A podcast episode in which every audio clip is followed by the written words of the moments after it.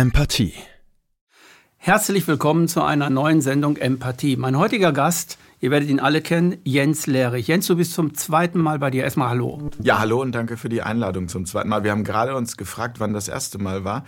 Das zeigt auch, ja. wie schnell die Zeit rennt. Ne? Ich glaube 2019. 2019 muss das gewesen sein, so um den Dreh. Ne? Ja. Ähm, 2019 hattest du noch nicht die Sendungen, die du heute machst. Du bist ja auch Moderator. Du hast eine, eine richtige Talk-Sendung. Show sage ich jetzt nicht, eine richtige Talk-Sendung. Ähm, Fair Talk, mhm. ich glaube, die, die kennen dich alle. Also alle Leute in der Bewegung werden Jens Lehrich kennen. Und du hast die Sendung After Dark. Mhm. Dann machst du noch eine andere Sendung. Und zwar versuchst du den Leuten nicht zu motivieren, sondern ihn irgendwie zu inspirieren.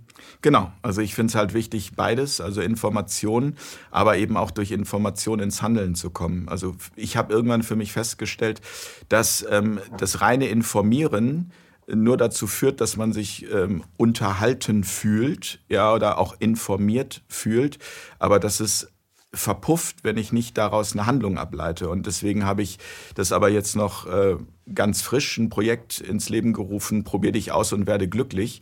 Dieser Titel, der kam mir irgendwann nachts. Ich habe nachts wach gelegen, habe so über die Welt nachgedacht und dann war dieser Titel plötzlich da, Probier dich aus und werde glücklich. Ich sage, was soll das jetzt? Also wo kommt das her? Und dann habe ich mir das notiert auf so einem kleinen Zettel. Ich habe auf dem Nachttisch immer einen Notizblock liegen, weil ich ganz oft die Erfahrung mache, dass gute Ideen, die in der Nacht kommen, am nächsten Morgen wieder weg sind. Kennst du sicher auch. Ja, klar. Dann, klar. Wo, was war das jetzt nochmal? Was war das? Es kommt nicht wieder. Und deswegen liegt dieser Zettel da. Und am nächsten Morgen entscheidet sich dann, ob ich so eine Idee weiter fortführe. Und diese Idee war am nächsten Morgen auch noch gleich präsent und stark. Bin dann zu einem Kollegen ins Büro gegangen, habe ihm das vorgestellt, der hat auch geschmunzelt und gesagt, ja, klingt irgendwie gut. Und äh, dann haben wir das im November 2022 zum ersten Mal gestartet und Menschen kommen da zusammen in einer Zoom-Konferenz. Das wird auch nicht öffentlich ausgestrahlt, weil mir das ganz wichtig war, einen Raum zu schaffen, einen digitalen Raum, wo Menschen darüber sprechen können, wenn sie einen neuen Neustart, einen beruflichen wagen möchten. Und äh, ich habe da schon also jetzt wirklich sehr viele berührende Menschen erlebt, mutige Menschen, die Neues in die Welt bringen wollen. Und da sind wir eben genau bei diesem Handeln, die eben auch sagen, okay, es ist wichtig, sich zu informieren, aber noch viel wichtiger ist auch tatsächlich daran teilzuhaben, das Neue zu kreieren. Und dazu möchte ich gerne beitragen. In ähm sagen wir mal, in Bewegungen, ähm, wenn eine Bewegung entsteht, so meinetwegen äh, Friedensbewegung oder sonstiges, dann äh, ist es so, dass irgendwelche Aktivisten auf irgendeinem Podium stehen und die Leut, den Leuten etwas erzählen, was nicht uninteressant ist. Aber ähm, man bringt dort nur Fakten, Fakten, Fakten. Das heißt, Fakten sind nichts anderes als Antworten. Aber diese Antworten äh, bedürfen ja irgendwelche Fragen. Also Fragen hat sich meist, gefragt hat sich meistens der Aktivist. Also der Aktivist hat sich, äh, hat sich bestimmte Fragen gestellt und ist zu einem bestimmten Ergebnis gekommen, stellt sich aus Podest und erzählt den Leuten dieses Ergebnis, die aber nicht auf deren Fragen beruhen. Weshalb, ähm, weshalb ähm, äh, die Information, die diese Leute bekommen, auch nichts, nicht, nicht wirklich etwas mit ihnen macht. Mhm. Also wenn etwas mit mir, äh, äh, wenn ich bewegt werden will von irgendetwas, was ich mir selber aneigne, dann habe ich mir selber die Fragen gestellt und bekomme selber die Antwort und dann ist die Antwort in mir durch die Frage, die ich gestellt habe. Und das ist etwas, was äh, bei Informationen wie auch bei, ähm, bei Aktivisten überhaupt nicht berücksichtigt wird. Weswegen Aktivismus nicht funktioniert auf der Straße mit Plakate hochhalten, Forderungen anstellen und so weiter und dann äh, irgendwie die Leute vollsülzen, weil diese Fragen nicht verbunden sind. Die, man bekommt Antworten, aber diese Fragen wurden nicht gestellt. Ich glaube, ich glaube nicht, dass er nichts bringt. Ich glaube nur, dass er konsequent eben fortgesetzt werden muss, dann im eigenen Bereich. Und eben zu gucken, da sind wir bei diesem Thema Eigenverantwortung. Was kann ich denn dazu beitragen, dass es besser wird? Und ich bin mhm. halt davon überzeugt, und das war ich auch schon weit vor Corona. Ich habe 2016 damals meinen Blog äh, gegründet, 100 Monkeys hieß der noch. Und schon mhm. damals habe ich äh, geschrieben, ich möchte gerne Menschen dabei helfen, in ihre berufliche Berufung, in ihre Faszination zu kommen. Und ich glaube, das ist die größte Bewegung, die überhaupt entstehen kann, wenn die Menschen ihre eigene äh, Schöpferkraft und ihr eigenes Talent entdecken. Und ich weiß, jetzt klinge ich schon wie so ein Coach, äh, das will ich gar nicht, aber ich möchte gerne dazu inspirieren, dass Menschen nicht da jetzt stehen bleiben an dem Punkt und sagen, sie haben ihre berechtigte Kritik geäußert, aber das reicht eben nicht. Das hast du ja eben auch schon gesagt. Es reicht nicht nur die Kritik zu äußern, sondern dann auch zu schauen, in welchem Bereich kann ich denn etwas beitragen? In welchem Bereich kann ich denn mein Talent einbringen, um ähm, die Welt ein Stück weit besser zu machen. Hm. Weil, äh, stimmt schon, was du sagst, die Welt besser zu machen, äh, machen wir nicht, indem wir Forderungen an irgendwelche Leute setzen, sondern indem wir die Forderungen, die wir an andere Leute setzen, an uns selbst setzen. Zu sagen, ähm, was läuft bei mir schief, äh, was kann ich äh, neu machen und so. Und das ist etwas, äh, worüber wir heute reden werden. Das ist etwas, äh, das den meisten Leuten schwerfällt oder die meisten Leute sich auch davon abwenden, weil sie in einem in einer Struktur oder sagen wir mal in einem, wie soll man sagen, in einer Welt groß geworden sind, die etwas ganz anderes fordert, nämlich Anhimmeln an die Autoritäten, die Herrscher haben Recht, die Eliten sowieso. Und je höher der akademische Grad, desto mehr Wissen ist vorhanden, aber das bedeutet nicht, dass es das richtige Wissen ist. Und das Wissen ist, dass die, dass die Menschheit nicht aussterben lässt. So und die Menschheit äh, geht einen Weg, äh, jetzt in Anführungszeichen des Suizides. Also die, die Homo sapiens löscht sich irgendwie aus. Das ist so meine, meine Wahrnehmung, die ich habe. Die Kriege werden größer, äh, die Unverschämtheiten werden größer. Ähm, das Elend wird größer, es wird überhaupt nicht verhindert, dass, dass, äh, dass die Menschen in Frieden in, oder ihr Glück finden, in Frieden, in, in dem, was sie wirklich wollen, was in ihnen steckt. Das wird irgendwie weggemacht bei den Leuten. Die haben keinen Zugang mehr dazu. Das ist irgendwie wie so ein Irrgarten für die meisten Menschen geworden, dass sie den Weg zu sich selbst nicht finden. Und genau darum geht es. Also das klingt jetzt so klischeemäßig, den Weg zu sich selbst finden. Und das ist auch, es klingt wahrscheinlich klischeemäßig, weil es auch so dargestellt werden soll oder auch so klingen soll.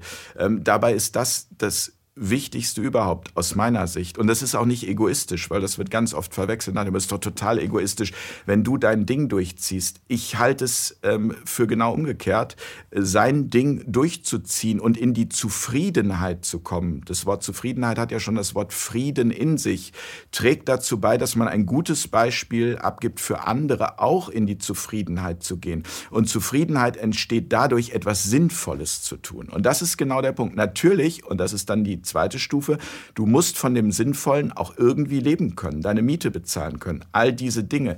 Aber das geht miteinander einher. Und es muss auch gar nicht der große Umbruch sein. Auch davor haben viele Angst. Und ich habe neulich erst ein Gespräch gehabt mit einer Nachbarin, die ist wesentlich jünger als ich. Und wir haben uns so über Beruf und was durch Corona passiert ist unterhalten. Und dann sagte sie irgendwann, ja, sie wäre in so einem großen Unternehmen, aber eigentlich, hm, sie war so am Zweifeln, ob das noch das Richtige für sie ist. Aber sie wäre ja schon fast viel zu alt, äh, was anderes zu machen. Habe ich gesagt, du zu alt? Nein, im Gegenteil. Also es gibt gar keinen zu alt, um was Neues zu starten. Und das ist für mich das Wichtige, es kann halt in, oder es muss sogar in kleinen Schritten erfolgen. Wenn man vom Zielausgleich denkt, dann macht es einem natürlich Angst. Wie soll ich das jetzt schaffen? Das geht ja gar nicht. Aber wenn du dir jeden Tag irgendwie ein Stück mehr Zeit nimmst, am Anfang nur 10 Minuten, dann irgendwann 20 Minuten, dann irgendwann eine Stunde, einfach für dich, wo du dein Neues lebst, ob du ein Instrument lernen möchtest und dann vielleicht irgendwann kleine Melodien komponierst, ob du ein Kinderbuch schreiben willst, ob du eine neue Firma gründen willst, irgendein anderes Projekt an den Start bringen willst, ganz egal, dir diese Zeit zu nehmen und das in dein Leben immer schrittweise stärker einzubauen, muss automatisch dazu führen, dass du irgendwann auch zu dem wirst, was du da initiierst. Es geht gar nicht anders. Mhm. Ursache und Wirkung.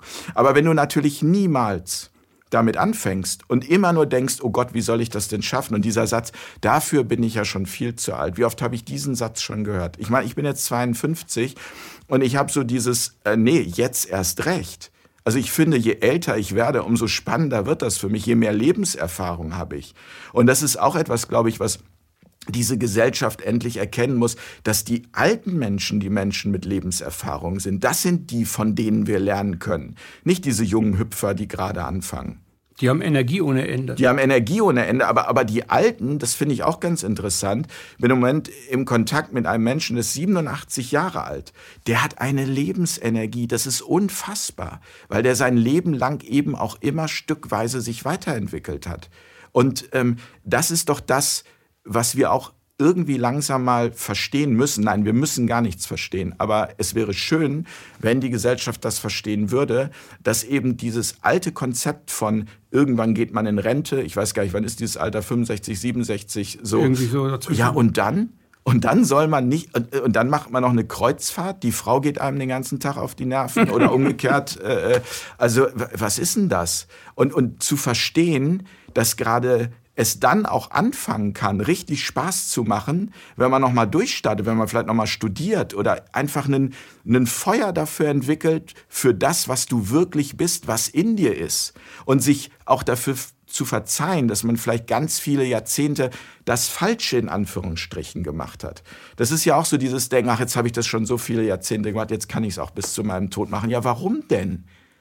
Hör doch, also merk doch mal, dass du in jedem Augenblick die Entscheidung treffen kannst, dir ein kleines bisschen Zeit dafür zu nehmen, etwas zu verändern. Und dann wird das kommen und du wirst es in dein Leben ziehen. Das ist auch irgendwie keine Esoterik oder keine spirituelle äh, Magie, sondern das ist einfach, so funktioniert das Leben. Und das kann ich nur für mich sagen, das mache ich seit vielen Jahrzehnten und ich habe da einfach riesengroßen Spaß dran. Und trotzdem, und das ist ganz wichtig, läuft das bei Weitem nicht immer glatt. Im Gegenteil. Also viele mhm. Momente auch, wo es überhaupt nicht funktioniert hat, Tiefschläge gehabt, Krisen gehabt, immer wieder dieses Neuerfinden, das ist auch anstrengend, das zieht auch Energie. Aber es gibt einem ganz viel, wenn man bei sich bleibt und wenn du, wenn du aus dem Verstand immer mehr rauskommst und ins Herz reingehst. Das ist, das ist so dieser, dieser Entwicklungsweg. Und wenn du morgens einfach aufstehst und Bock auf den Tag hast. Mhm. Das ist so das Hantelprinzip, so nenne ich das. Also wenn ich eine Hantel nehme, meinen Arm, und ich mache die Übung, dann wächst mein Bizeps. Wenn du das machst und ich es nicht mache, wächst dein mhm. Bizeps. Mhm. Die meisten Menschen äh, lassen den Bizeps eines anderen wachsen, indem sie ihn anhimmeln oder für diesen Menschen eine Tätigkeit vollführen, um das Unternehmen groß zu halten. Das hat dann so einen Bizeps, aber der selber hat irgendwie äh, gar keinen Bizeps, weil er die Hantel selber nicht hochhebt. Und äh, diese Narrative, dass ich äh, das nicht zu machen habe oder nicht machen soll, die werden einem ja in unserer Gesellschaft abtrainiert. Also dass ich selber nicht leben kann oder dass ich selber mein Leben äh, oder meine Energie nicht lebe und, und so weiter. Äh, dann haben wir in der Industrie Begriffe dafür, Frei Freelancer, Freiberufler oder Personen, ich weiß, Personengruppe GBR und wie sie alle heißen mögen, äh, GmbH. Das sind so äh, dann diese, diese Felder ähm, und die Narrative, die die Leute dann haben, ähm, die meisten Menschen haben, ist, ähm, ich kann das nicht. Das schaffe ich nicht. Das halte genau. ich nicht aus. Und ähm, ich sagte, also ich habe ja viele Klienten, die so etwas versuchen zu machen und die sagen dann nach dem 50. Brief, ich schaffe das nicht. Also ich habe 50, äh, ich habe ja keine Absagen gekriegt, aber die melden sich ja alle gar nicht. Nein, sage ich, du musst 1000 im Monat schreiben. 1000. Mach, machst ein bisschen mehr, machst du 1200. So, und äh, dann kommt schon das eine oder andere und dann kommt das auch und so. Aber äh, die Leute geben schnell auf, weil sie denken, dass das, was sie tun, eine Absage ist für ihre ganze Person. Dabei ist es einfach nur etwas, wo ich etwas lernen kann. Im Grunde ist das eine Optimierung, eine Chance für, für ein Feld, das ich gerade aufgemacht habe, die, das aber nichts mit meiner ganzen Persönlichkeit zu tun hat. Mhm. Die Leute denken, dass sie selbst es nicht wert sind. Die Leute denken, dass sie es nicht schaffen. Der, der, der Satz, den du auch als Aktivist am meisten hörst, wenn du andere Menschen triffst und denen sagst, Mensch, mach doch auch mal was, ist doch, ich kann doch sowieso nichts dagegen tun. Was soll ich denn gegen das System machen? Das geht gar nicht. Und das wirst du auch niemals hinkriegen. Dabei geht es genau nicht darum. Es geht nicht darum, dass ich die Welt verändere, dass ich den großen Stein ins Rollen bringe und auf einmal sind alle Jesus oder Gandhi oder ich weiß nicht was. Darum geht es überhaupt nicht. Es geht darum, dass du etwas tust, was du wirklich tun möchtest. Darum geht es. Der eine möchte das, der andere das. Und es geht darum, du hast eben so schön immer gesagt, sie denken. Das ist das Problem. Denken. Denken ist nicht ganz unwichtig, aber mehr fühlen. Was fühlst mhm. du? Und in unserer Gesellschaft sind die Gedanken King und das Gefühl eher so kitschig. Wenn du im Gefühl bist, dann bist du irgendwie so ein esoterischer Spinner oder was. Wobei Esoterik in der Übersetzung übrigens auch nichts anderes heißt als die Suche nach dir selbst, die Suche nach sich selbst. Sich die Frage zu stellen, warum bin ich hier? Mhm. Das erzeugt übrigens auch, um da noch ein anderes Feld aufzumachen, Heilung immer wieder mit Menschen gesprochen, auch mit Heilern gesprochen, die äh, mit Menschen arbeiten, die sehr, sehr schwer krank sind, teilweise die von der Schulmedizin aufgegeben wurden. Und diese Heiler haben mir auch immer wieder erzählt, was ist sozusagen der Erfolgsschlüssel, doch noch mal heil zu werden, sich die Frage zu stellen, warum bin ich eigentlich hier? Was ist meine Aufgabe? Diese Aufgabe zu finden, funktioniert vor allem, indem du es ausprobierst. Was machen Kinder, wenn sie was Neues erfahren wollen? Sie probieren sich aus. Wir lernen dann irgendwann, nie ausprobieren besser nicht, sondern man, man kommt dann irgendwo, keine Ahnung, man macht eine Ausbildung, man studiert und dann ist man in irgendeinem Job drin. Dann hat man natürlich auch seine Verpflichtungen, ganz klar, man wird so, aber dieses Spielerische fällt weg. Und das wieder zu gewinnen, sich wieder einfach die, also spielerisch auszuprobieren und auch zu merken, Mensch, das ist gar nichts für mich, aber es gemacht zu haben und auch Fehler zuzulassen. Also auch eine ganz andere Betrachtung von Fehlern, Fehler machen zu dürfen. Nicht, wir leben auch in so einer Gesellschaft von Fehlervermeidung. Mhm. Na, Fehler sind doch extrem wichtig. Mach doch eben die Fehler, weil nur aus den Fehlern, also die Fehler sind ja nur falsch, wenn du sie ständig wiederholst. Und auch dann ist die große Frage, ob sie falsch sind, weil, weil du brauchst vielleicht irgendwie drei, vier, fünf Durchgänge, bis du begriffen hast, so funktioniert zum Beispiel Beziehung eben nicht. Und mit der sechsten funktioniert es dann, weil du es mal anders gemacht hast. Und deswegen äh, mehr ins, ins Herz zu gehen, ins Gefühl. Und ich kann das so, so, wie soll ich sagen, so, so emotional fast auch darüber sprechen, weil das mein eigener Weg ist. Ich bin selber vor 12, 13 Jahren voll im Verstand gewesen. Ich weiß nicht, wenn ich mir so ein Gespräch mit jemandem anders, so wie wir es jetzt führen, angehört hätte, hätte ich gesagt, kann ich nichts mit anfangen. Natürlich ist der Verstand King. Klar, Herz ist wichtig, aber das ist irgendwie romantische Träumerei. Aber wir müssen doch hier irgendwie Karriere mhm. machen. Es geht doch darum, irgendwie äh, möglichst große Ziele zu haben, materielle große Ziele zu haben. Und ich selbst habe für mich einfach erfühlt oder erfühle es immer mehr, worauf es wirklich ankommt. Und das heißt übrigens auch nicht, dass das Materielle nicht trotzdem eine wichtige Berechtigung hat. Aber auch da ist es eben mittlerweile umgekehrt. Nicht mehr das Materielle ist King, sondern das Sinnhafte. Das hast du gut gesagt. Das Sinnhafte. Ähm, wie, was würdest du einem Menschen sagen, der dich, der dich fragt, wie finde ich das Sinnhafte? Also wie finde ich das Sinnhafte? Ist das in mir? Sind das Dinge, die draußen sind? Oder muss ich mich mit was von draußen nach innen verbinden? Was ist das Sinnhafte? Wie hast du das gefunden, das Sinnhafte? das Sinnhafte ist, glaube ich, auch nicht nur das eine Sinnhafte. Das können auch fünf oder zehn oder zwanzig verschiedene Talente innerhalb eines Lebens sein. Aber das Sinnhafte für den Moment ist das, wo du Freude dran hast. Wenn es dir Freude macht, dir Freude macht, dann hat es einen Sinn. Das ist sowas wie deine, du fühlst dich wie ein Magnet hingezogen zu dieser Struktur oder zu Zum die, Beispiel. was auch immer man da jetzt sinnhaft gesehen hat, zu dem, was du sinn, also das ist wie so ein Magnet. Der entsteht aber in dir und da fühlst du dich angezogen und bam genau. ist es dann so das ist ungefähr. ein schönes Bild mit dem Magnet, ja, mhm. gefällt mir richtig gut. Das, genau das ist der Punkt. Ich habe irgendwann, ich habe mich immer zu Klavieren hingezogen gefühlt. Und ich habe halt irgendwann angefangen, mit Anfang 40 nochmal Klavierunterricht zu nehmen. Das hat mir nicht so viel Spaß gemacht, weil es so ein statischer Klavierunterricht war. Also immer, wenn ich das Stück spielen konnte, hatte ich danach den Eindruck, so, äh, ich mag es nicht mehr hören. Und dann habe ich irgendwann eine Klavierlehrerin getroffen, die hat mir das nach Akkorden beigebracht.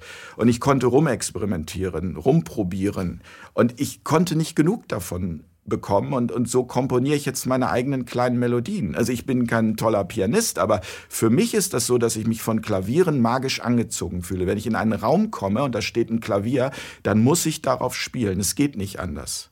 Mhm. Überhaupt Klaviere sind etwas, ich, ich liebe in Klavierausstellungen zu gehen. Ich liebe alte Klaviere, ich liebe neue Klaviere. Das muss ja irgendwas, und jetzt könnte man natürlich zu Recht die Frage stellen, ja, warum bist du dann kein Pianist geworden? Ist eine berechtigte Frage, weil ich mir damals mit sechs Jahren von meinen Eltern damals Eintrittskarten für Richard Kleidermann gewünscht habe. Ballade Poidelin. Mhm. Mit sechs. Da waren wir in der Seidenstickerhalle in Bielefeld und ich habe Richard Kleidermann gesehen. Und dann ist aber genau das passiert, mein Weg über die Schule. Ich habe einen sehr strengen Musiklehrer gehabt. Musik hat mir überhaupt gar keine, keinen Spaß mehr gemacht. Meine Klavierlehrerin, die ich mit sechs, sieben hatte, war eben auch so nach dem Motto, äh, du musst das hier ne, nach russischer Klavierschule lernen lernen. Und dann habe ich irgendwann die Lust daran verloren. Aber möglicherweise wäre ich sonst heute Pianist. Und vielleicht werde ich es auch noch irgendwann, keine Ahnung. Also wie gesagt, mit dem, was ich kann, mit dem Komponieren, wird jetzt wahrscheinlich jeder Pianist irgendwie die Haare sich raufen. Aber ich, ich lasse diese Option offen. Meine Melodien, die ich schreibe, sind auf jeden Fall so, dass ich das Feedback bekomme. Wunderschöne Melodien. Ja, machst du auch. Ich habe dir das Feedback auch einmal gegeben. Du hast aber einmal eine Sendung gemacht, da hast du Klavier gespielt. Mhm. Und da hast du gesagt, das ist für dich etwas sowas Intimes, dass du irgendwie dich gar nicht traust, das in die mhm. Öffentlichkeit zu bringen. Was ist daran das, das so Intime für dich? Wenn du selber plötzlich Klavier spielst und du das vielleicht nur für dich selber machen möchtest. Kein anderer soll es hören, sondern nur für dich. Was ist das Intime daran, was dann zum Ausdruck kommt über das Klavier? Also einmal ich glaube, dass, ich weiß nicht, wie lange das jetzt her ist, dass ich dir das gesagt habe, aber dass ähm, zu dem Zeitpunkt, weil ich, weil ich es heute, wenn wir jetzt hier sitzen, 2023 nicht mehr so fühle.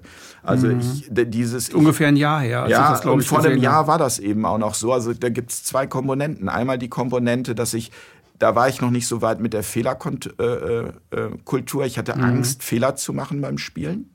Also wenn ich allein gespielt habe, das ist so wie damals beim Tennis, im Training, Vorhand, immer alles getroffen. Entschuldige, dass ich dich unterbreche. Das ist ja die genau die gleiche Angst, die die Leute haben, sich selbst zu leben. Genau. Diese, die, ist doch genau. die gleiche Angst. Ja, ne? genau. Ist das die Angst vor anderen? Die können einen wieder abwerten? Vor Bewertungen, genau. Vor Bewertungen, was man in der Schule gelernt hat. Richtig. In der Schule lernt man ja, da wirst du ja nur bewertet. Das ist ja das, was Schule in Wirklichkeit macht. Ich bin die nicht wertet, gut genug. Ja, genau. Und, und das war vor einem Jahr, das hat sich halt im vergangenen Jahr sehr, also ich habe im, im vergangenen Jahr für mich selber irgendwie einen großen Transformationsprozess auch dahin gemacht, dass mhm. ich mich eben auch heute hinsetzen kann und vor Publikum spielen kann. Hat das etwas mit deinen Sendungen zu tun als Moderator? Mit bei Fair Talk? Sicher. Oder, oder bist du dem schon mal hin, so, so, hast du schon mal versucht herauszufinden, warum das so ist für dich? Ja, aber Weil das, das wäre, Frage. ich finde das sehr, sehr wichtig. Ich finde das auch sehr spannend.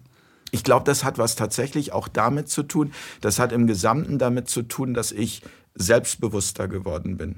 Ich bin ähm, als Kind und als Jugendlicher und auch als junger Erwachsener sehr unselbstbewusst gewesen. Und mein Selbstbewusstsein wird immer stärker und das hängt sicherlich auch damit zusammen, weil ich auch Menschen getroffen habe in meinem Leben, die mir Sachen zugetraut haben, wie zum Beispiel auch Fair Talk das fiel ja auch, das Projekt fiel quasi vom Himmel, wenn man mal so mhm. will. Da kam plötzlich ein Fernsehproduzent, der gesagt hat, lass uns doch mal Talkshows machen. Und der hat, also wir kannten uns nur vom Telefon. Ich habe gesagt, ja, das klingt spannend.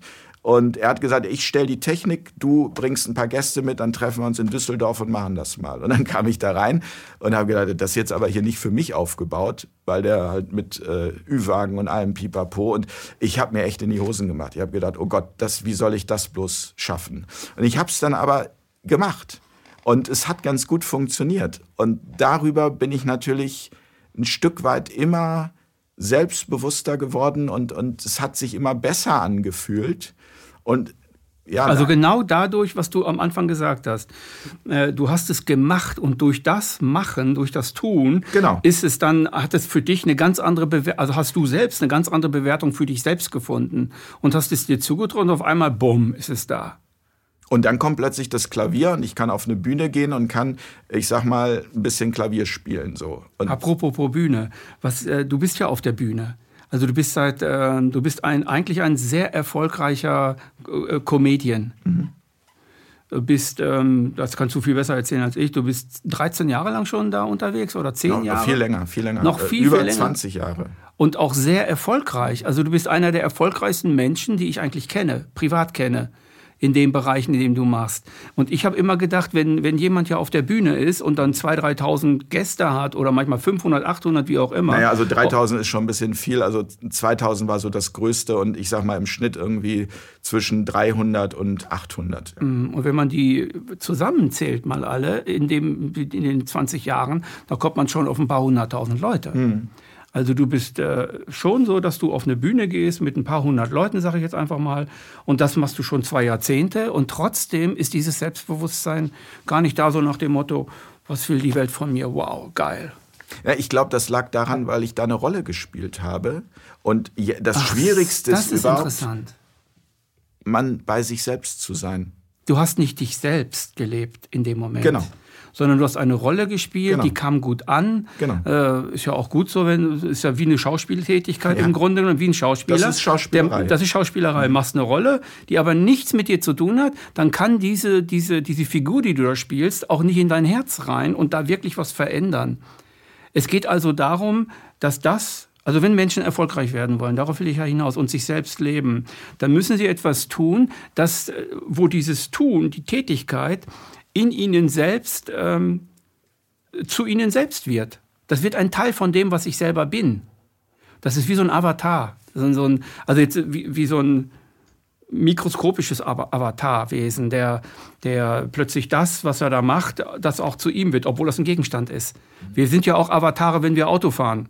Am Anfang lernen wir das, aber auf einmal werden wir das Auto. Also wir werden Gas, wir werden, ich brauche gar nicht mehr gucken. Das macht man automatisch. Am Anfang ist das nicht so. Das ist in Wirklichkeit philosophisch betrachtet äh, Avatar. Also, dass man äh, Avatar bedeutet nicht, dass ich eine Persönlichkeit da hinten bin, so wie in dem Film Avatar. Und dann, äh, das ist, das ist nicht damit gemeint philosophisch. Und ähm, das spielt dabei eine große Rolle, dass es in mir, dass es zu mir, als es in mir existiert. Die Sache muss in mir sein. Oder die wird zu einem Teil von mir, so ist es besser gesagt.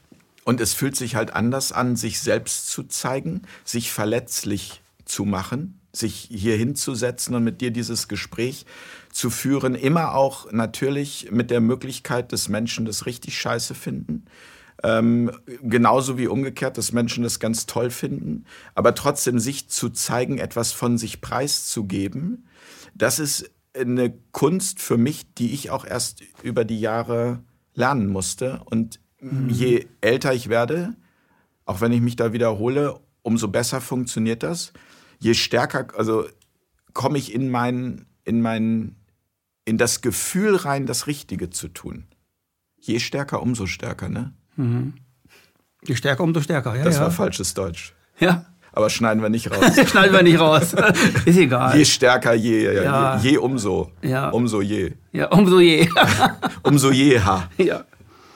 Also, äh, wichtig, also wichtig ist, dass das, was man tut, äh, dass man das äh, wirklich mit ganzem Herzen tut, also Herzverstand, dass man das wirklich mit ganzem Herzen macht. Die Chinesen zum Beispiel haben den Begriff Xing.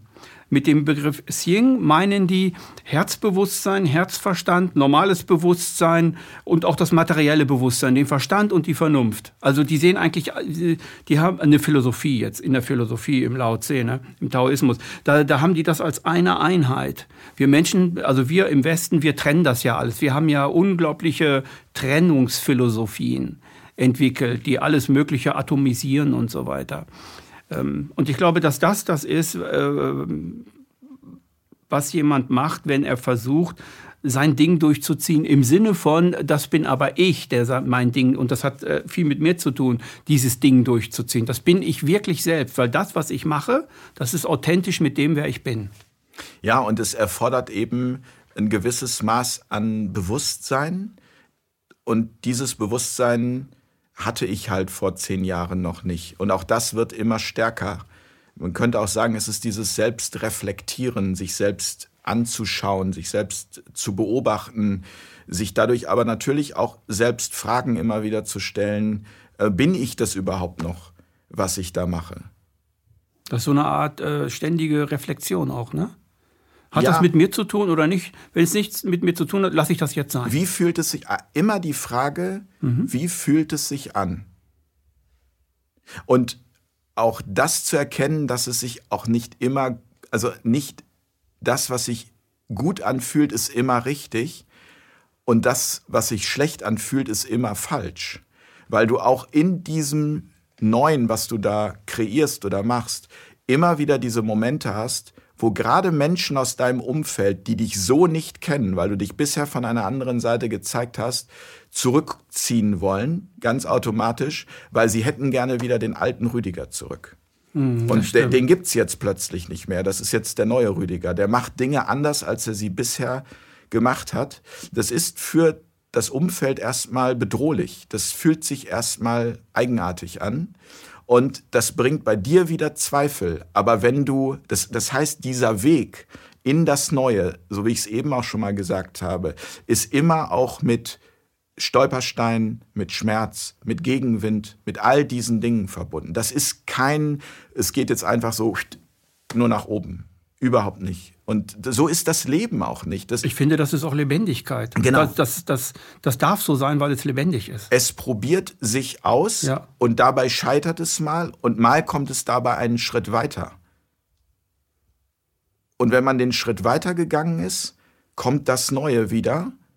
Wenn man, ich meine, es ist doch auch total diese ganze Welt, dieser Planet, auf dem wir hier schweben, alleine nur mal dieser Gedanke, dass wir hier in so einem Studio in Berlin sitzen und wie auf so einer Kugel, wie so ein, wie so ein kleines Staubkorn durchs, durchs Universum fliegen. Ja, wenn man sich das bewusst macht, dann, dann kommt die Faszination dafür, für diese Evolution, wie wir es bis hierher geschafft haben. Und wenn man ähm, diese Evolution wenn man die versteht und sie bestaunt, dann kann man ja gar nicht selbst die ganze Zeit nur stehen bleiben, sondern muss sich ja mitentwickeln. Das Leben entwickelt sich immer weiter, in jedem Augenblick.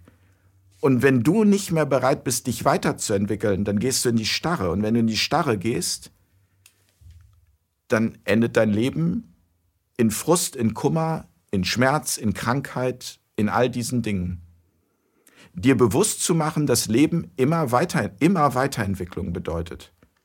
Was nicht heißt, dass du mal ein paar Jahre dasselbe tun sollst, aber auch in demselben Tun die Bereitschaft ist, sich anzugucken und sich weiterzuentwickeln. Das gilt für mich natürlich, das gilt auch für das Projekt Fair Talk. Das gilt für alle Projekte, mhm. die ich mache.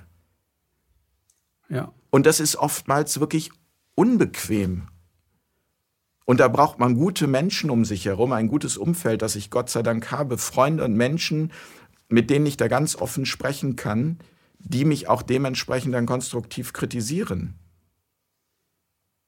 Und das aber nicht als Beleidigung nach dem Motto, was soll das denn jetzt, sondern, okay, warum ist jetzt diese Kritik da? Das anzuschauen und daraus wieder etwas Neues hervorzubringen. Und es macht wirklich auch am Ende macht's Spaß. Ich, mhm. ich kann das einfach nur jedem empfehlen, das Leben wieder spielerischer zu sehen. Und ausprobieren, ne? sich selbst auch auszuprobieren ja. und so. Das nicht so ernst zu nehmen, sondern wirklich, wie du sagst, spielerisch und wie so, so ein bisschen so wie so ein spielerisches Kind auch zu sehen. Ne? Ich also ein das, Kind, das spielt. Ich habe das, Entschuldigung, ich habe das von diesem, diesem Coach Bodo Schäfer, von dem habe ich ein Video gesehen. Und der ist mega erfolgreich und macht das auch seit vielen Jahrzehnten. Und der hat mal in einem Video gesagt, dass du in der Opferrolle nur verlierst. Also wenn, wenn du das Gefühl ja, hast, recht. du kannst, egal, also und nochmal, jeder ist in einer unterschiedlichen Situation. Ich will damit auch nichts, keinen Schmerz relativieren von Menschen, die wirklich gerade es viel, viel schwieriger haben, als ich es zum Beispiel habe. Und trotzdem die Erkenntnis, zu bekommen, dass erst wenn ich wieder aktiv anfange, mich auszuprobieren, neue Wege zu beschreiten, dass daraus diese Lebensfreude, diese Aufwärtsspirale generiert wird. Und alles andere, nämlich dieses, das Leben ist so gemein zu mir und, und es ist gerade, man traut sich das ja kaum auszusprechen, weil es ist gerade gemein. Das Leben ist für viele Menschen gerade richtig gemein. Und ich fühle das. Ich fühle das in meinem Herzen und ich habe da ein großes Mitgefühl für jeden, der welchen Schmerz auch immer hat, woher es gerade kommt. Aber die Erkenntnis für mich, und deswegen hat mich dieses Bodo Schäfer-Video so angesprochen, zu erkennen, dass ich in der Opferrolle, wenn ich in der bleibe, wenn ich daraus meine Energie generiere, einfach nur am Ende verlieren kann. Mhm. Ich habe das, äh, wo ich ähm, Gewaltstraftätertherapeut intensiv betrieben habe, da habe ich äh, natürlich auch Opfertherapien gemacht und so. Das äh, muss man, macht man automatisch dann auch. Und ich habe versucht, diesen Leuten klarzumachen, dass sie zu Tätern werden müssen. Aber nicht zu Straftätern, sondern Täter. Das Wort Täter bedeutet ja, dass ich eine Tat vollziehe. Das sind für mich Täter. Also das modernere Wort dafür heißt Macher. Mhm. Das ist die Macher und so. Und ähm, das ist äußerst schwierig für Leute, die in so einer jetzt ganz tiefen Opfersituation sind, die vergewaltigt wurden, die ähm, Ohr abgeschnitten haben bekommen und so, solche Dinge. Also die eine Gewalt, äh, da machen sich viele gar nicht so den Kopf drum, dass die da auch wirklich jahrelang nicht rauskommen, ne? weil die sich das natürlich auch selbst zuschreiben und so weiter. Aber es gibt auch Leute, die wirklich da rauskommen. Und diese Leute, die da rauskommen, darauf will ich hinaus, mhm. haben eine unfassbare Energie. Sie haben diese negative Energie, die sie hatten, gewandelt in positive Energie für, ihr für ihre neuen Lebensziele. Und diese Energie ist so, so wie Superman oder Supergirl. Ne? So richtig powerful, richtig gut. Die, die äh, machen dann auch wirklich äh, eine, eine, einen Lebenswandel mit, der nichts mit dem zu tun hat, was sie vorher gemacht haben. Die werden plötzlich etwas ganz anderes. Also das, was du eigentlich die ganze Zeit versuchst jetzt hier klar zu machen, genau das machen die mit einer riesigen Power. Es geht auch für Opfer. Darauf will ich hinaus. Deswegen ist es ja auch so wichtig, und das kann man gar nicht oft genug betonen, es in kleinen Schritten zu machen. Und mhm. die Zeit, die es braucht, braucht es. Und je schwerer das ist, was ich erlebt habe, braucht vielleicht manchmal Jahre, vielleicht sogar Jahrzehnte. Aber trotzdem dafür offen zu bleiben, so wie du es eben gerade beschrieben hast, irgendwann sich da disconnecten zu können. Mhm. Sich aus dieser Rolle lösen zu können.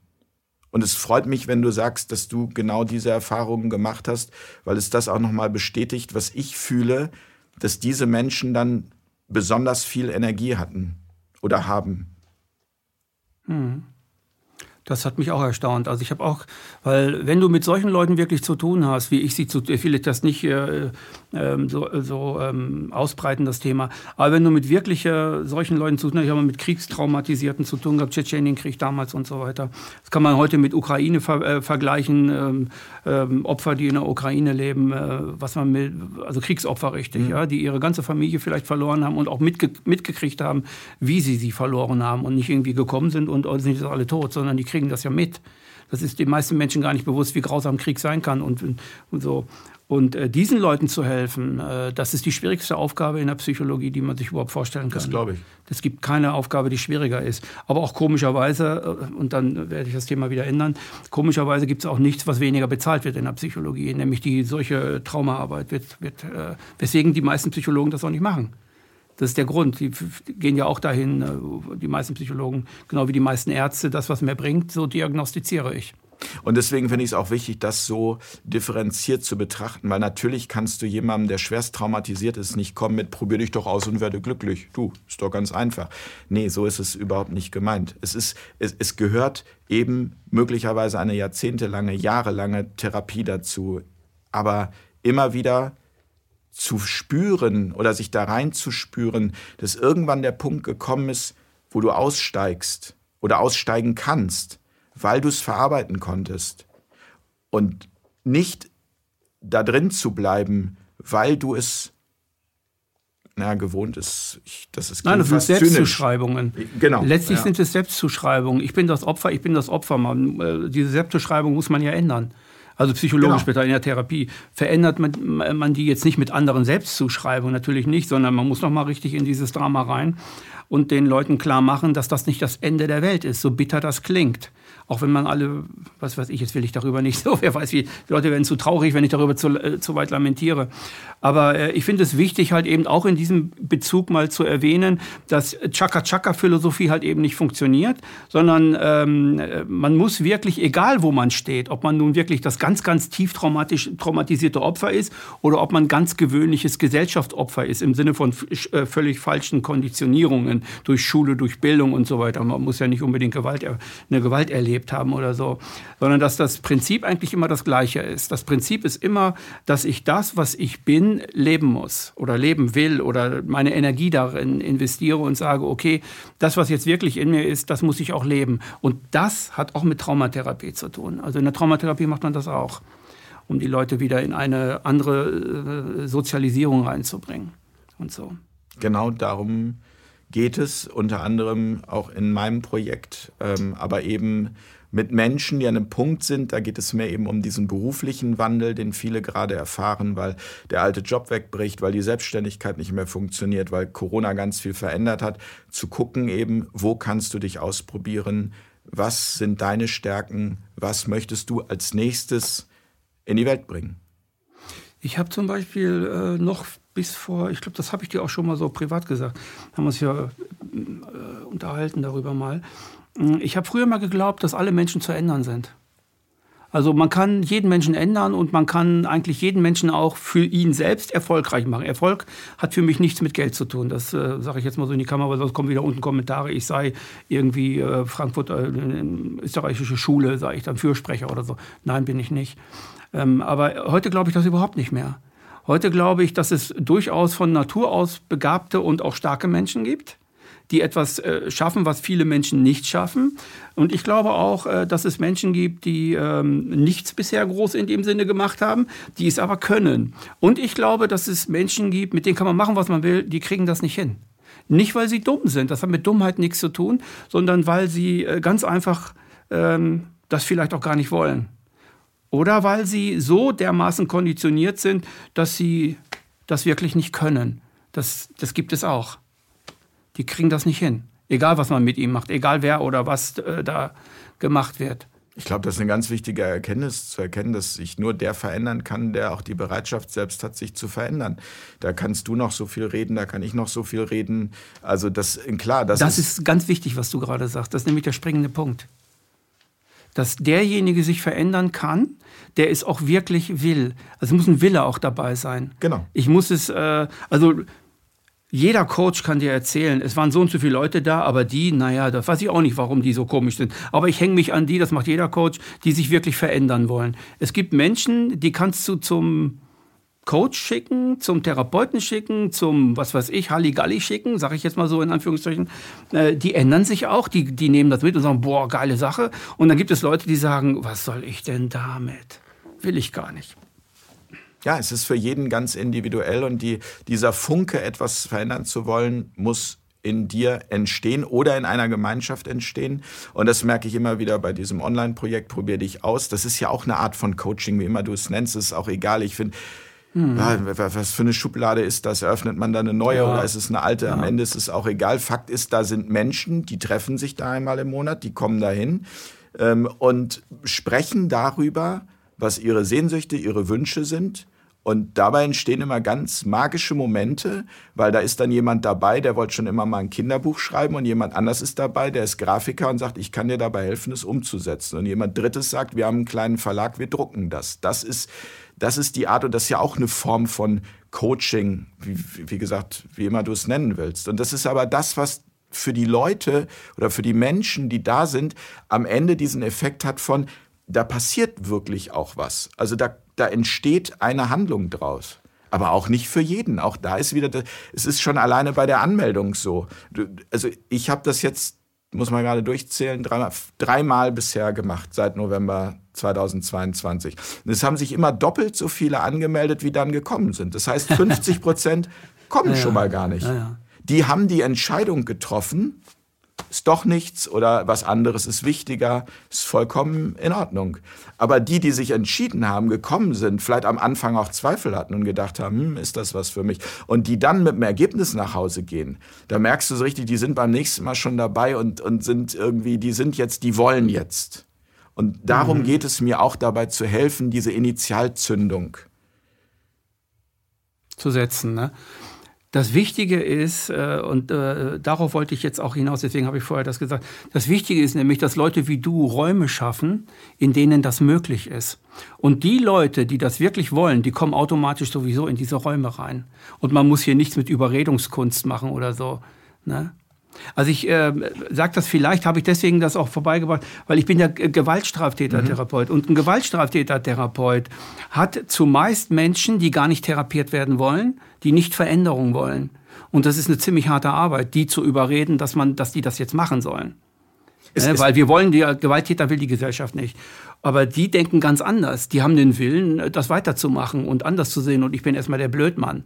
Und das ist, äh, ne, das ist eine ganz andere Nummer. Man muss also Räume schaffen dafür. Und die Leute, die es dann wollen, meinetwegen auch nach einer Überredungskunst innerhalb von, von so einer Täterarbeit, da, da gibt es dann schon viele, die, die dann plötzlich äh, umgeswitcht sind und das dann auch wollen und den Sinn da drin auch sehen. Ne?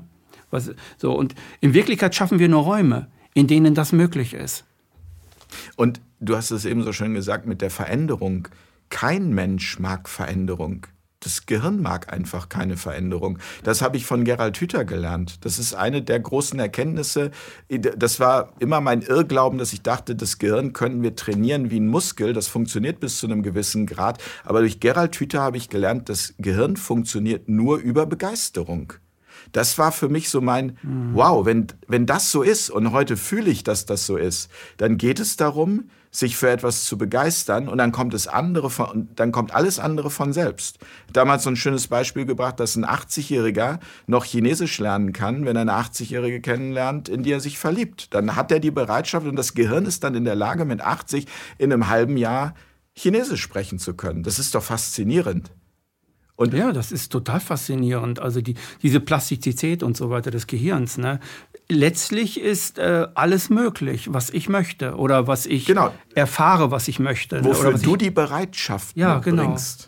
und dich, dich entflammen lässt vom Leben für das, was ich, weil du eben diese Frage gestellt hast, wie, wie findet man denn das? Du fühlst es. Du fühlst das, was du ist gerne tust. Ist das nicht tust. auch so, weil du das gerade so auf den Punkt bringst, ist das nicht auch so, dass, äh, dass du nicht auch schon erlebt hast, dass bestimmte Dinge, weil du bereit bist, auf einmal zu dir kommen, du musst da gar nicht hin? Klar. Die kommen plötzlich zu dir. Absolut. Ist ja auch schon passiert, ne?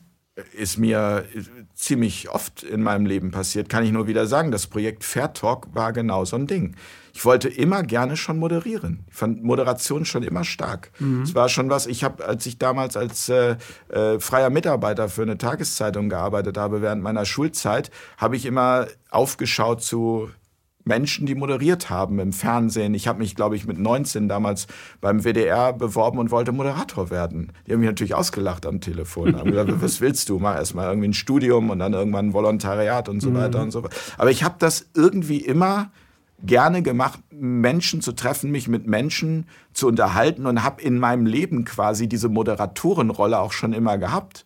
Auch privat, wenn wir an einem Tisch sitzen. Ich bin immer irgendwie jemand, der es moderiert, ganz unbe. Und dann kommt irgendwann dieses Projekt Fair Talk durch mhm. die Krise, wodurch auch immer es kommt. Und jetzt moderiere ich. Ist doch erstaunlich. Das ist sehr erstaunlich, finde ich, so im Leben, wie die Dinge auf einen zukommen, also, äh, wenn man plötzlich bereit ist und plötzlich klopft das an deine Tür und dann ist das so. Erleben sehr viele Menschen. Ähm, aber nur wenn man wirklich die Bereitschaft dafür auch hat, es wahrzunehmen. Und da sind wir beim Gefühl. Wir nehmen es nicht über den Verstand wahr, über diese Ratio, die wir trainiert haben und so, eins und eins ist zwei, sondern wir merken es erst ähm, oder wir fühlen es oder wir, wir sind da zuerst bereit, wenn wir die Fühlbereitschaft dafür auch haben. So geht es mir zumindest mit solchen Dingen, dass ich die, dass ich ähm, äh, auch vom Emotionalen her wirklich bereit, weil die, die, wie soll ich sagen, die Schwingungen, die ich da wahrnehme, die sind emotional, die sind nicht vom Verstand her. Und die irgendwie kommt das dann zu, kommt das plötzlich zu einem, wie auch immer das ist. Und deswegen bin ich auch so gespannt mit diesen kleinen Melodien, die ich da komponiere. Wer weiß, vielleicht treffe ich irgendwann einen Filmproduzenten oder so, der sagt, ich brauche für meinen Film Musik. Und ich sage, ja, guck mal, ich habe ja mal was gemacht. Also so, das ist ja das Schöne heute auch an dieser mhm. Vernetzung. Das, das kann ja alles schneller passieren, als wir uns das mit unserem Verstand erklären können. Deswegen lassen wir doch den Verstand einfach mal weg, machen das, was wir von Herzen gerne tun und machen dieses Angebot und gucken, wer auf dieses Angebot zugreift und was daraus entsteht. Mhm. Und das ist dieser spielerische Ansatz.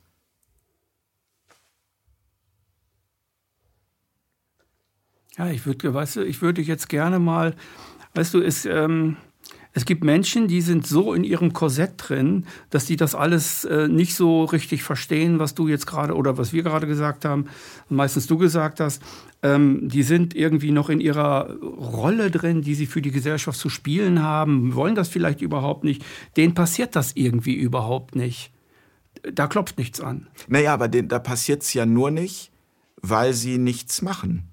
Also du kannst ja nicht also, erwarten, also das ist so dieses mhm. alte Beispiel, du kannst ja nicht erwarten, im Lotto zu gewinnen, wenn du nie einen Schein ausgefüllt und abgegeben hast. Also gehört das dazu? Es ja, gehört natürlich. die Handlung. Immer. Die Handlung, dass ich mich selbst in die Welt bringe, ich sag's mal so. Mich selbst das, ausdrücke. Ja, das gehört also dazu, damit das Universum an meine Tür klopft. Na klar. So, sozusagen jetzt. Also so sehe ich das. Nochmal, das, das gibt das vielleicht jetzt wieder 100 Leute, die sagen, was redet er da für einen Quatsch. Aber ich kann ja nur es sagen, so, wie ja. es bei mir funktioniert. Bei mir funktioniert das. Ich mache die Handlung und dann kommt plötzlich der Rest nicht von alleine, wie gesagt, auch mit Widerständen und Gegenwind. Mhm. Aber es baut sich immer mehr dahin, mhm. wo ich es hinfühle für mich. Mhm. Das ist, äh, total interessant. Weil erklären können wir beide das gar nicht. Nee. Also ich kann dir nicht sagen, äh, warum das klopft, warum das wirklich klopft. Okay, ich habe mich in die Welt hineingebracht und so weiter. Aber wie dieser Mechanismus funktioniert, der ist irgendwie spooky nicht. Äh, vielleicht ist das ein spiritueller Moment, den, den viele Menschen gar nicht erfassen. Ist das was Spirituelles? Könnte das sein? Ja, Schwingung? Energie? Auf, auf, jeden Fall, wir sind ja spirituelle Wesen. Das ist alles ist spirituell, alles, was wir aussenden. Wir sind miteinander verbunden als Menschen. Das, also diese Felder, äh, die gibt es ja, die sind ja auch schon nachgewiesen worden, dass es die gibt. Also von daher, äh, ja, alles ist Energie. Alles. Und von daher Energie, wenn sie bewegt wird in eine bestimmte Richtung, manifestiert sich halt zu etwas Neuem. So, so würde ich es ausdrücken. Es ist schwierig, mhm. ich bin kein Quantenphysiker. Ähm, nee, der hört Sprache noch, auf. Der hört Sprache auf und Quantenphysiker können es äh, technisch noch wesentlich versierter erklären. Aber ich, auch da wieder, ich fühle das, dass das so ist. Ich, ich muss gar nicht erklären können, sondern wenn, wenn ich es für mich fühle mhm. und eine Begeisterung spüre, Vielleicht äh, sagt dann der eine oder andere Zuschauer, ich probiere das jetzt auch mal oder auch nicht. Das ist zum Beispiel auch so, wo ich so denke, das finde ich dann immer erstaunlich unter solchen Videos, wenn dann die kommen, so weil du eben gerade gesagt hast, bei mir funktioniert das nicht und was die da erzählen, das ist doch esoterischer Schwachsinn. Ich schon wieder denke, verschwend doch deine Zeit nicht damit, dir was anzugucken, wo du das Gefühl hast, das gefällt dir nicht. Also das ist auch etwas, was ich schon lange nicht mehr tue. Das ist so ein Phänomen, das wenn viele mir, machen. Wenn mir was nicht gefällt, ich da dann gehe ich weiter. Ja. Aber dann schreibe ich doch nicht, äh, du äh, bescheuertes äh, ja. Punkt, Punkt, Punkt. Warum? Das ist doch auch wieder nur Energie, die voll in die Abwärtsspirale führt. Mhm. Und daran mal mit rumzuspielen und mal zu sagen, ich komme aus dem Meckern raus, ich probiere es einfach mal. Einfach nur probier es doch mal komm doch mal raus und nimm diese Energie mal für was anderes. Und schau mal, was dann passiert. Und, und dann ist dieses, was wir nicht erklären können. Was wir ja. aber auch nicht erklären müssen. Nee, ganz genau, ganz genau. Wir haben einen Wahrheitsbegriff, den wir über die Wissenschaft ähm, oder über die Philosophie und über die Wissenschaft in die Welt hineingetragen haben, äh, der aber überhaupt nicht korreliert mit dem Wahrheitsbegriff, den man plötzlich definiert, selbst definiert, individuell definiert, wenn man das Fühlbare, wenn das Fühlbare zur Wahrheit wird. Zu einer Wahrheit, die man auch nicht erklären möchte. Auf Dauer möchte man sie gar nicht erklären. Weil man sie nicht erklären kann. Ja, man auch. Die Sprache ist dafür gar nicht geschaffen, ja, das zu erklären. Ja. Und man möchte das auch gar nicht. Also mir geht es so, ich will das gar nicht erklären. Ich weiß aber, dass das die Wahrheit ist. Und ich weiß, dass die auch, dass die auch in dir ist. Wenn du mir solche Sachen erzählst, weiß ich, ah, das ist die Wahrheit. Und das heißt nicht, äh, eins und eins ist zwei, sondern das ist irgendwie was Nebulöses. Aber trotzdem kann ich es strukturieren in mir über mein Gefühl. Mhm. Und jetzt ist die Frage, ähm, die meisten Leute, die spirituell oder viele Leute, die spirituell sind, äh, sagen, ja, in Wirklichkeit gibt es keine Materie und so weiter. Die Physik sagt das auch und so weiter. Und ich denke, ich habe eine, eine Zeit lang auch so geredet. Und ich denke mittlerweile, nee, äh, Materie ist etwas für unsere Sinneswahrnehmung Dinghaftes. Ähm, das können wir zur Wahrheit erheben, indem wir sagen, da steht eine Lampe oder da ist ein Mensch mir gegenüber. Wir können aber auch die anderen Dinge zur Wahrheit erklären, indem wir sagen, okay, das hat sich jetzt so strukturiert, das ist eine Schwingung, ist etwas, äh, was mit viel mit Gefühl zu tun hat. Also ich glaube, es gibt beide Wahrheiten. Und ich glaube, es, äh, es gibt beides, was man zusammenführen muss. Und nicht die Spirituellen sagen, es gibt nur Schwingung, es gibt nur Energie, es gibt nur Gela und so weiter, aber das existiert ja gar nicht, weil das ist ja auch Schwingung und das ist ja auch Energie. Nein, das muss man zueinander führen. Ja, ich glaube, es, es, ist auch, es gibt auch nicht das Spirituelle oder es ist doch für 7,8 Milliarden Menschen oder wie viel sind wir mittlerweile auf diesem Planeten? 7,8 so. Milliarden mhm. unterschiedliche Wahrheiten. Wir einigen uns auf bestimmte Dinge, darauf, dass dieser Stuhl hier rot ist zum Beispiel und dass du eine Brille trägst und ich nicht. Aber Wahrheit ist ja auch, und wir sehen es ja, weil du gerade den Begriff Wissenschaft äh, genannt hast. Ja, was ist denn die Wissenschaft? Die Wissenschaft ähm, basiert auf Theorien ganz oft. Die Wissenschaft basiert auf Dingen, ähm, wo ich behaupte, das meiste davon kann zwar was erklären, aber kann nicht diesen göttlichen Funken erklären, wie es wirklich entstanden ist. Also du kannst erklären, dass irgendwie es Erdanziehungskraft gibt oder dass ähm, es Ebbe und Flut gibt. Und wenn du aber darüber hinausgehst, über das, was die Wissenschaft uns da erklärt, und in dieses Wunder einsteigst, dass das alles so miteinander verknüpft ist, dass es funktioniert, und man uns aber erzählen will, wir sind nicht miteinander verknüpft und wir sind auch von den Tieren getrennt und so. Also jeder ist eigentlich nur so ein, so ein egoistisches Einzelwesen, das so sein Ding macht und sich irgendwie mit Ellenbogen durchkämpft. Das ist doch Quatsch. Also für mich ist das Quatsch. Ich kann immer wieder nur betonen, für mich ist das mittlerweile Quatsch. Je mehr ich mir das anschaue, wenn ich in, abends in den Sternenhimmel schaue, das ist doch, das ist doch einfach nur Staunen. Und dann komme ich immer zu der Erkenntnis, ich weiß gar nichts.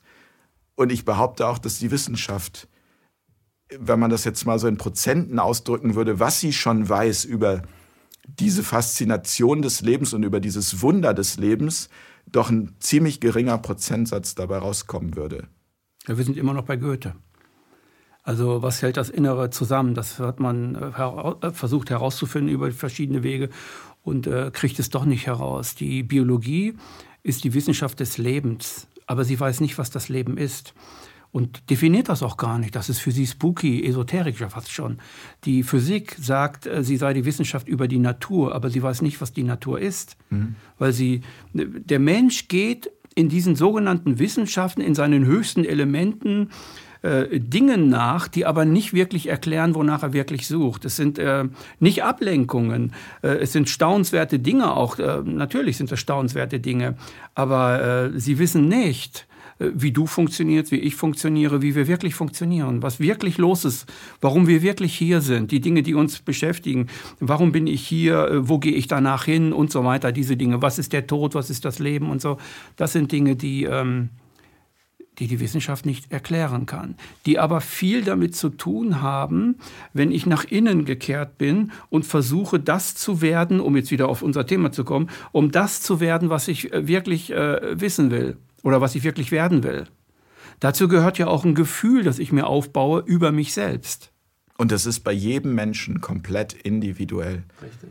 Und der, der eine ist mehr grobstofflich, der andere ist mehr feinstofflich. Und wenn wir das jetzt nochmal weiterspinnen auf diese Ebene möglicherweise von, was ist eigentlich der Tod? Was ist das endlose Bewusstsein, das für mich danach einsetzt? Was ist möglicherweise die Reinkarnation, die Wiedergeburt? Wie viele Leben haben wir schon gehabt? Im einen Leben waren wir schlecht, im anderen Leben waren wir gut, in einem Leben waren wir arm, im anderen Leben waren wir reich. Also wenn man sich für diese Dimensionen öffnen kann, dann kommt auf jeden Fall eine größere Sinnhaftigkeit dabei raus, als wenn ich mir jetzt irgendwelche einzelnen Phänomene angucke, die mir wissenschaftlich erklärt werden. Und trotzdem bleibt es am Ende für mich eine riesengroße Faszination und ein, einfach ein riesengroßes Wunder.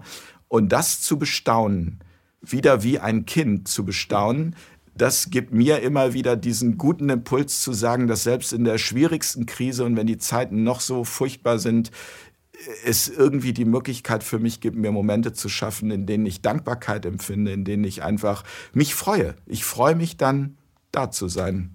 Weil das Leben dich nicht aufgibt. Das Leben an sich gibt dich selber gar nicht auf. Und dieses zu fühlen, dass das Leben mich gar nicht aufgibt. Ich kann mich selber aufgeben, aber das Leben tut es nicht.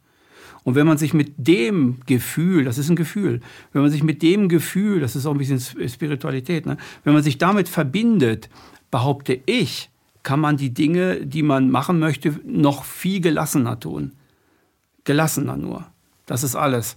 Weil ich, weil ich äh, etwas habe, was man früher Gottvertrauen nannte. Man hat früher äh, gesagt, ich vertraue Gott, Gott führt mich und so weiter. Ich sage, das Leben führt dich. Du kannst es Gott nennen, ist mir egal. Der Begriff spielt gar keine Rolle. Wichtig ist, dass ich das Gefühl in mir wirklich spüre und annehme und mit diesem Gefühl etwas anfange. Das ist das, was, was du auch im Grunde genommen gerade ausgedrückt hast. Ja. Finde ich. Ja, also ist, und da sind wir wieder beim Gefühl. Ja. Wir kommen immer mehr raus aus dem Verstand, immer ja. mehr ins Gefühl. Ich glaube, das ist auch genau die Transformation, die wir gerade erleben grundsätzlich, dass es darum geht, zu fühlen. Von den Emotionen nicht mehr abgeschnitten zu sein. Die eigenen Emotionen nicht wegzudrücken, sondern sie da sein zu lassen, sie zu transformieren sich mit ihnen auseinanderzusetzen.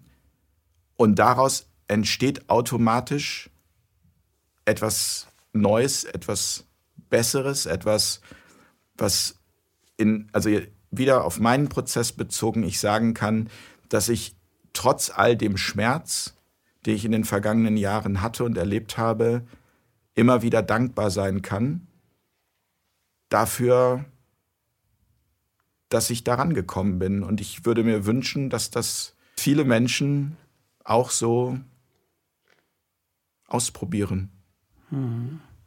Eine letzte Frage.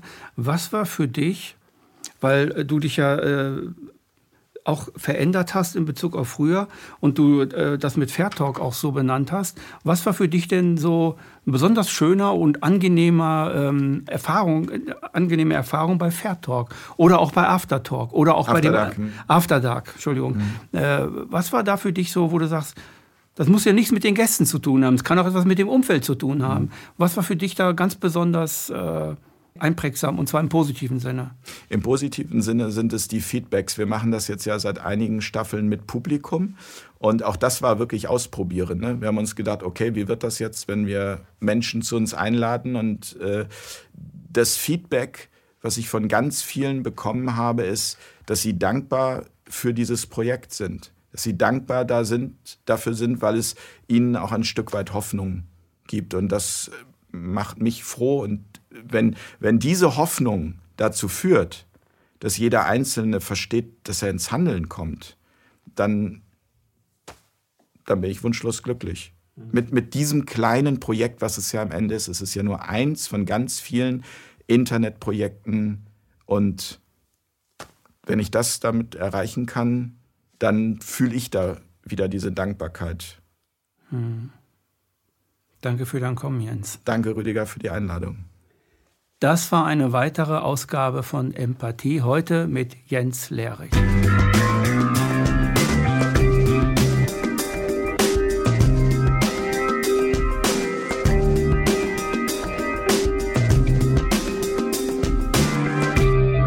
Danke, dass Sie Apolut eingeschaltet haben. Wir sind ein unabhängiges Presseportal. Uns geht es um Meinungsvielfalt, Toleranz und einen möglichst breiten Debattenraum, denn nur so funktioniert Demokratie. Unsere Arbeit ist technisch aufwendig und kostet Geld. Da Sie immer wieder hier sind, unterstützen Sie Apolut am effektivsten mit einem Dauerauftrag. Mehr Infos auf apolut.net/unterstützen. Apolut ist keine Einbahnstraße. Lassen Sie uns in Kontakt bleiben. Abonnieren Sie den Apolut Newsletter, so verpassen Sie nichts. Registrieren Sie sich auf apolut.net/newsletter. Natürlich gibt es Apolut auch als App. Einfach auf apolut.net/app runterladen und mobil auf dem Laufenden bleiben. Apolut. Das denke ich auch.